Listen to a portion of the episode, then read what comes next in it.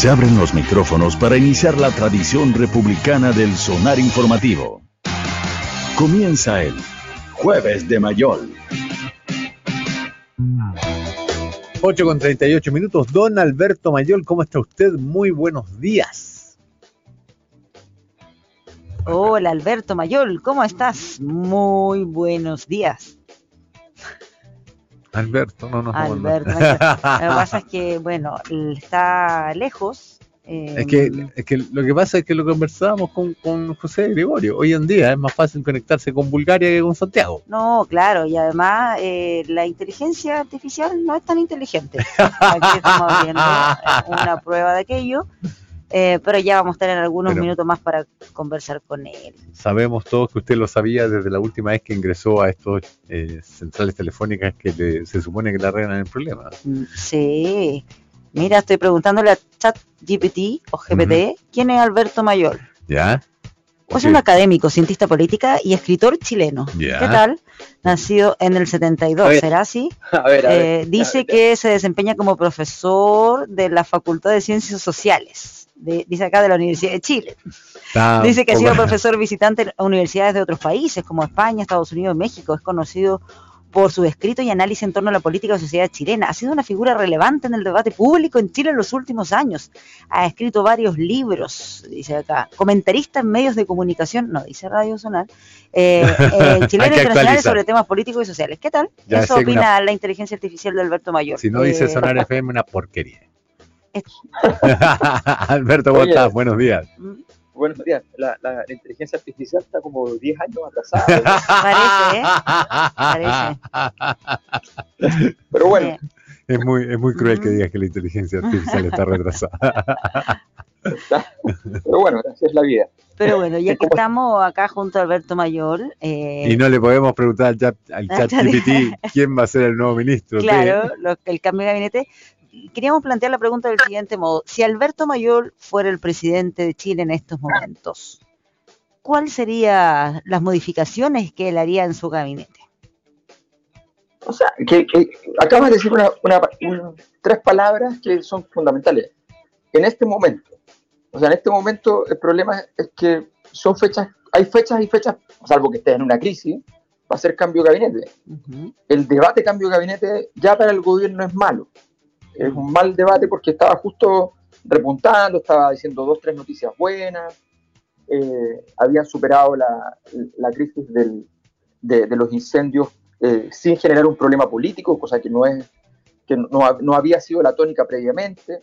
Por tanto, estaban, estaban repuntando, no digo que una cosa espectacular, pero, pero ojo que mover, mover la aguja, ir hacia abajo y pasar a estar un poquito para arriba es, es muy importante. Entonces, todo este debate sobre cambio de gabinete, que siempre suena a que el gobierno está en crisis o cosas así, ha sido un mal debate. La probabilidad que se ejecutase un, cambio de gabinete en esta fecha, o sea, eh, al lado del 11 de marzo, eh, al lado de, de las siguientes eh, elecciones que, vienen para, la, para el proceso constituyente, no, no tiene ningún sentido, no, no tiene ningún fundamento. Entonces, a mí me da la impresión de que algo pasó en el mundo político interno de, la- de las coaliciones del gobierno, algún enredo, a- empezó a aparecer la imaginación y, y esto se filtró a la prensa, como suele ocurrir, y entonces se generó un debate que, a mi juicio, es bastante artificial porque me suena muy raro se haga un cambio de gabinete en este momento. Otra cosa es que hayan necesidades de ajuste, ajuste, no cambio de gabinete. O sea, ajuste significa fundamentalmente que del comité político no se toca a nadie, que no se toca ningún nombre relevante y que hay ministerios que por alguna razón, por alguna crisis particular, eh, quedaron en una situación compleja. Yo diría fundamentalmente en este caso relaciones exteriores, que la ministra puede hacerlo bien y todo, pero hay veces que las crisis te tocan y la crisis que le tocó con la filtración del audio, la verdad es que no, no, no- no permite mucho, mucha flotación. Eh, y, y yo diría que, que- y hay ministerios que tú puedes, hay ministerios menores que dicen no, que hay que cambiar, que no se ha cumplido los objetivos. Está bien, pero la verdad es que el gobierno ha estado dedicado a, a los problemas políticos más grandes. Eso, eso obliga mucho a los ministros sectoriales a no poder hacer política sectorial bien. Por tanto, no, no necesariamente son culpables, pueden ser víctimas. Entonces, tendría cuidado. Yo creo que en educación, a pesar de que no está, no ha estado inmerso en, un- en ninguna crisis, eh, en educación el gobierno tiene otro problema que yo sí considero que es más grave, ¿Ya? Eh, y es que es el corazón de la agenda que, que construyó a los liderazgos más importantes del Mm. gobierno. Es- eh, o sea, este gobierno, si no tiene una política de educación fuerte, con políticas públicas importantes, con transformaciones relevantes, cuesten o no cuesten mucha plata. Ahí hay que mirar. Hay cosas que cuestan mucha plata y que hay, y hay problemas al respecto. Bueno, ok, pero, pero hay que tener una política mucho más activa en educación. Y yo creo que el ministro no, no, no, no, no tiene esa impronta, ha trabajado en una, en una gestión bastante liviana eh, y, y no, y eso no le va a servir al, al gobierno. No, no- tal vez no lo lleva nunca a una crisis, ¿me entiendes? Pero, pero el gobierno necesita más porque ese es el corazón de su proyecto político. Nacieron en el tema de educación, no pueden dejarlo ahí Ah. abandonado. Ya, ya, pero, pero a ver, el debate que se da hoy día, Alberto, es si van a ser eh, sectoriales o políticos. Si la apuesta es porque no va a tocar al gabinete político, y tú, tú lo, lo decías muy bien, yo, Sí. yo, yo creería, no tiendo a pensar, que además dentro del gabinete político hay una triada que es eh, que no, no es posible conseguirla sola, que es eh, Vallejo, Jackson, Boric. Pero en, en- en los sectoriales, donde se, probablemente va a haber cambios, hay botines súper importantes, digamos. Lagos comenzó en obras públicas, eh, Michelle Bachelet Mm. en salud. Educación ha sido siempre como la sillita caliente, o, mejor dicho, la silla eléctrica, la que nadie eh, demora demasiado tiempo en salir, digamos. Eh, pero, pero hoy eh, está, mm, es decir, Urrejola está también mencionada en varias oportunidades. Tomemos en cuenta, sí, también que acá hay mucha gente interesada en los medios que tira su propio mensaje para, para, para postular a sus propios amigos o amigotes, pero, Sí. pero más allá de aquello, estamos hablando de puestos que son súper relevantes. O sea, el, el canciller históricamente está entre los mejores evaluados de todos los ministros, aunque no haga nada. digamos. Mm, exacto. No, no, sí, a ver, si el, el- el botín que está en juego es importante, lo que pasa es que, por- pero yo creo que justamente al gobierno lo que le conviene en este momento es que dado que ya encontró una armonía en el, en el comité político, eh, y tiene que cuidar esa, esa armonía, esa armonía siempre es estructural. Y, y lo, que, lo que peor puede ocurrir en un, en un gobierno siempre, sobre todo en los gobiernos del- de, nuestra época, donde, donde el- la gente que, en polit- que está en política, todos tienden, esto en todos los países. Es decir, todos tienden a imaginarse que deberían estar mucho más arriba. ¿ah? Eh, eso normalmente eh, hace 30, 40, 50 años no era normal. La persona que estaba de subsecretario estaba feliz, podía, Claro. podía despertarse todos los días tranquilamente como subsecretario, muy orgulloso de, de- de- de estar allí y sin mirar nunca, mirando para arriba al, al ministro o a la ministra, absolutamente. Eh, Eso, eso hoy día no es así. Hoy día los subsecretarios, muchos andan ahí con el diente mirando al ministro a ver cuándo se tropieza, que me puede tocar. Entonces, es, es bien, es un mundo muy complejo y en ese sentido yo no abriría el apetito. O sea, no, no, no daría señales de que, de que pueden haber grandes transformaciones, grandes cambios. Relativamente hay un equilibrio, digámoslo así, entre lo que sería la ex concertación y lo que sería el, el- mundo del Frente Amplio o Apruebo Dignidad. Hay, una, hay un equilibrio, por tanto no debería haber una, un- una, problemática en ese sentido. Yo entiendo que los socialistas siempre eh, y la gente de la ex concertación dice, oye, nosotros le estabilizamos una crisis, merecemos alguna cosa.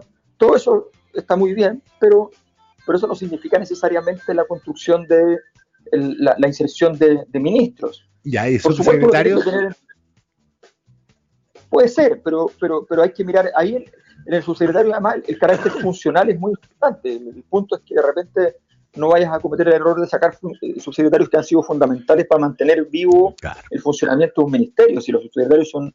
lo- lo- los segundos cargos en los poderes ejecutivos son cargos muy importantes.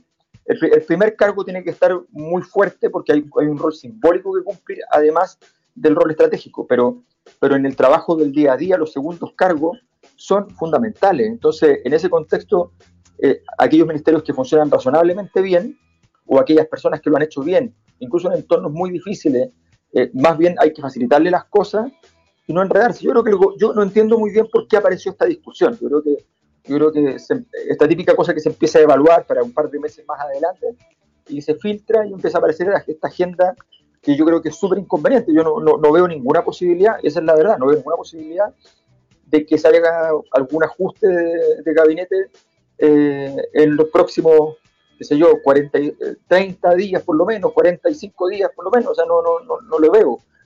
Pero bueno, pero, pero podría ser que efectivamente se, se dé, y tengo entendido, tengo entendido que no era el plan tampoco desde la presidencia. Mm.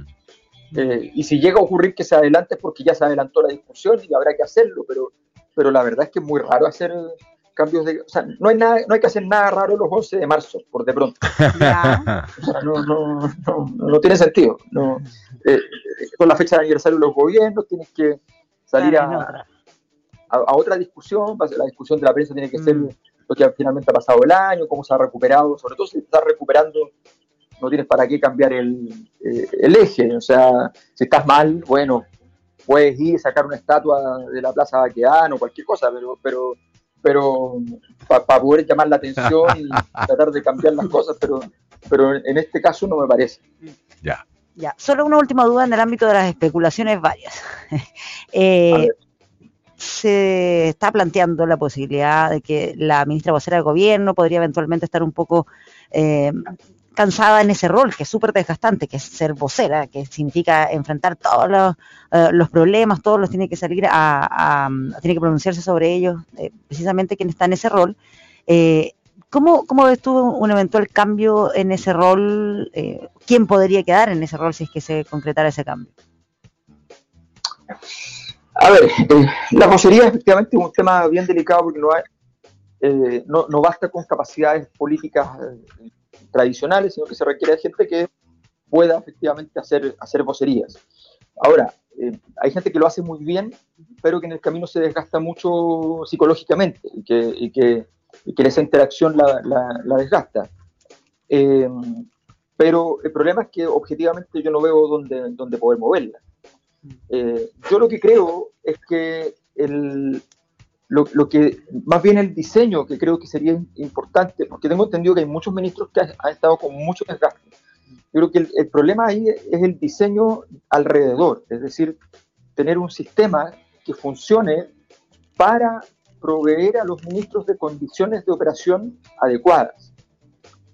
Eh, no esta cosa de que, ya, pero es que detrás del ministro, entonces los equipos, el subsecretario, todo, todos los equipos en política tienden a estar cuoteados entonces, entonces finalmente el ministro trabaja con gente con la que no confía, eso es muy, mucho más estresante que, cualquier cosa en el trabajo, digamos, sobre todo en política. Entonces, la verdad es que yo creo que más bien es, muy probable que haya que decirle a Emilia Vallejo, mira, no tenemos a alguien del nivel de tu vocería, no, tienes, no, no tenemos dónde moverte, no, no, no, no, vamos a hacer un enroque eh, con, Analia Uriarte, que está bien en el Congreso, no tiene sentido, no vamos a hacer un enroque, eh, Camila Vallejo, si se va a, trabajar con el sistema político, el peso de, que lleva por detrás del Partido Comunista se, duplica. Entonces no tiene sentido. Eh, al Ministerio del Interior no, no hay que tocarlo, está funcionando y no hay que tocarlo. No, claro, relojito. Eh, entonces, entonces, ¿qué? ¿Se va a ir a unos, a unos sectores? Se puede ir a educación, una cosa así. Pero la verdad es que no parece muy sensato. Saldría el comité político cuando no tiene ninguna razón para estar saliendo el comité político.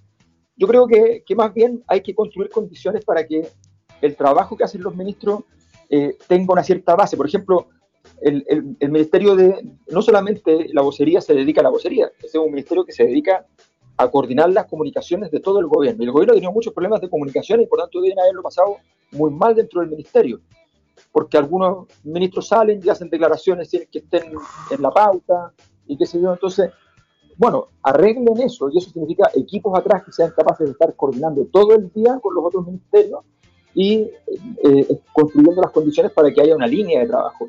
Yo creo que eh, más que nada hay que proteger a los ministros más que y, y darles condiciones de funcionamiento, pero yo no creo que no, no, es el momento para una cosa así. Yo creo que Camila Vallejo puede estar tranquilamente un, un año más y efectivamente yo he sabido que, está muy tensa la relación también con, con, con, la prensa en la moneda, qué sé yo, porque eh, se considera desde el gobierno que hay muchas preguntas que no son, eh, que, que, no están dentro, digamos, de los límites más o menos aceptables, pero yo creo que es algo que, que con un poco de organización y, y, y, tranquilidad se, se supera.